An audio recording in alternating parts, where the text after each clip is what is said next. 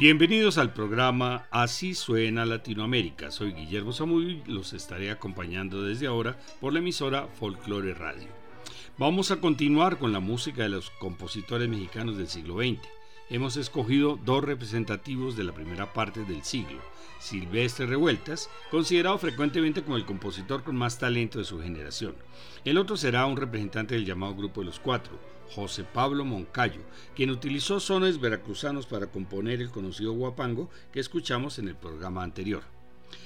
Silvestre Revueltas nació en 1899 en Santiago Papasquiaro, estado de Durango, y murió en Ciudad de México en 1940.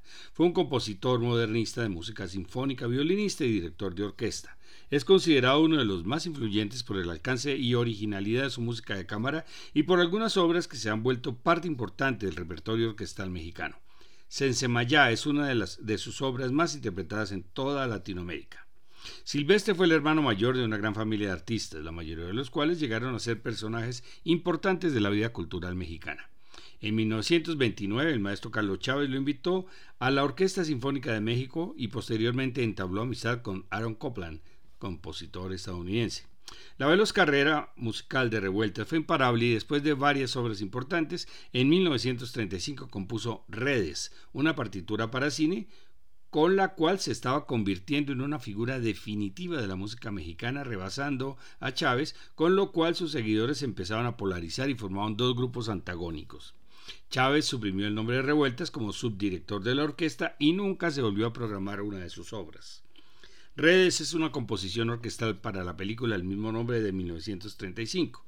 En el mismo año, Revueltas presentó la obra forma, en forma de suite. Inicialmente, la película se llamaría Pescados y la música estaría a cargo de Chávez, quien era director de la Secretaría de Educación Pública de México. Cuando lo cambiaron de titular, el nuevo jefe prescindió de él e invitó directamente a Revueltas para aportar la música de la película. La suite se compone de tres partes, introducción, funeral y Fiesta de Trabajo. Vamos a escuchar la versión de la Orquesta Filarmónica de la Ciudad de México dirigida por Fernando Lozano.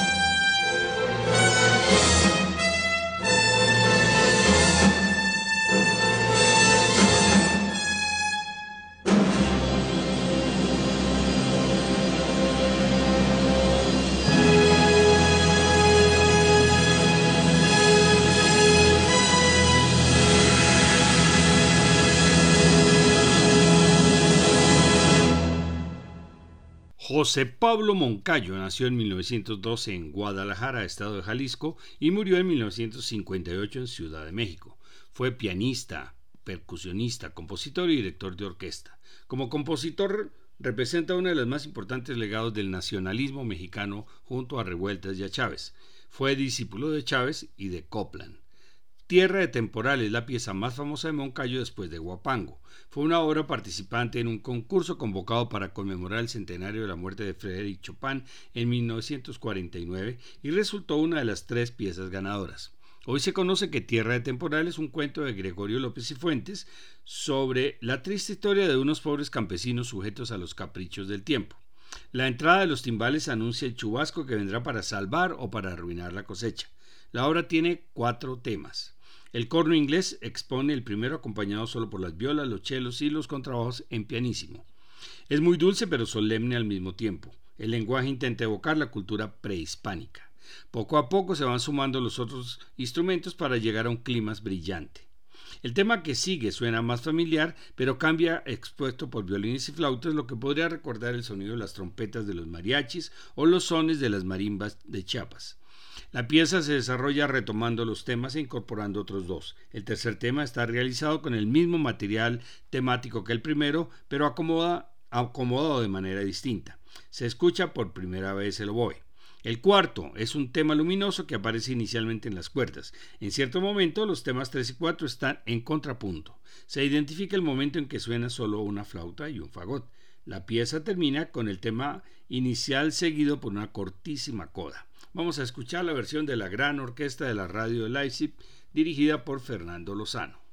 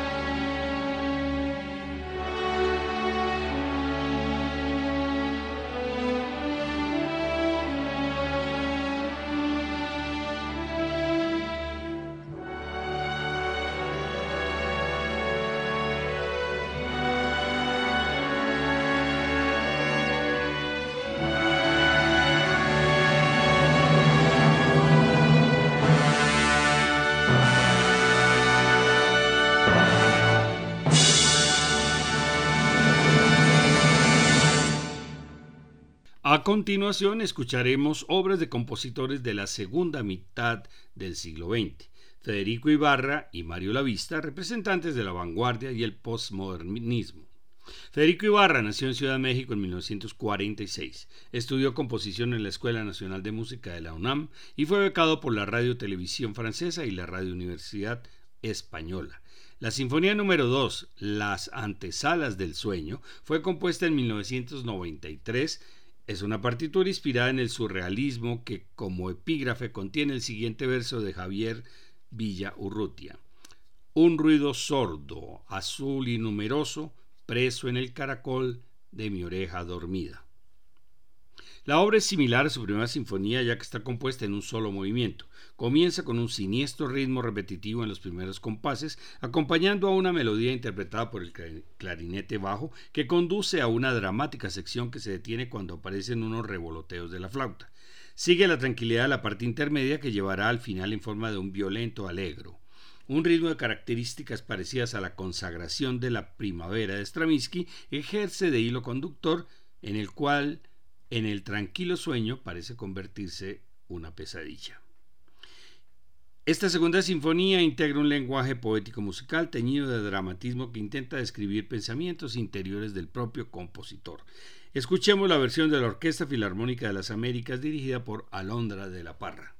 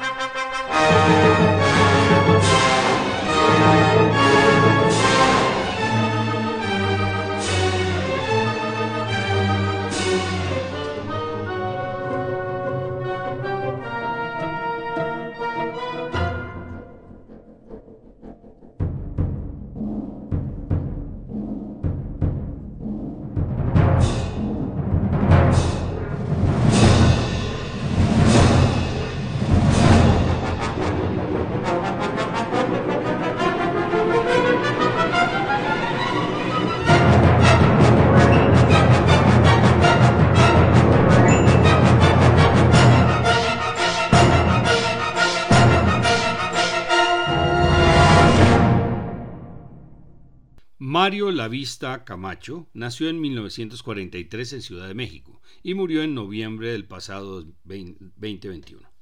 Fue compositor de música de concierto y miembro del Colegio Nacional, una institución que agrupaba a científicos, artistas y literatos destacados con el propósito de impartir enseñanzas a las nuevas generaciones de mexicanos. Estudió con Carlos Chávez y análisis musical con Rodolfo Halfter, español nacionalizado en el Conservatorio Nacional de Música. En 1967 recibió una beca para estudiar en la Escola Cantorum de París. En 1969 estudió con Stockhouse en Alemania, uno de los pioneros en música electroacústica.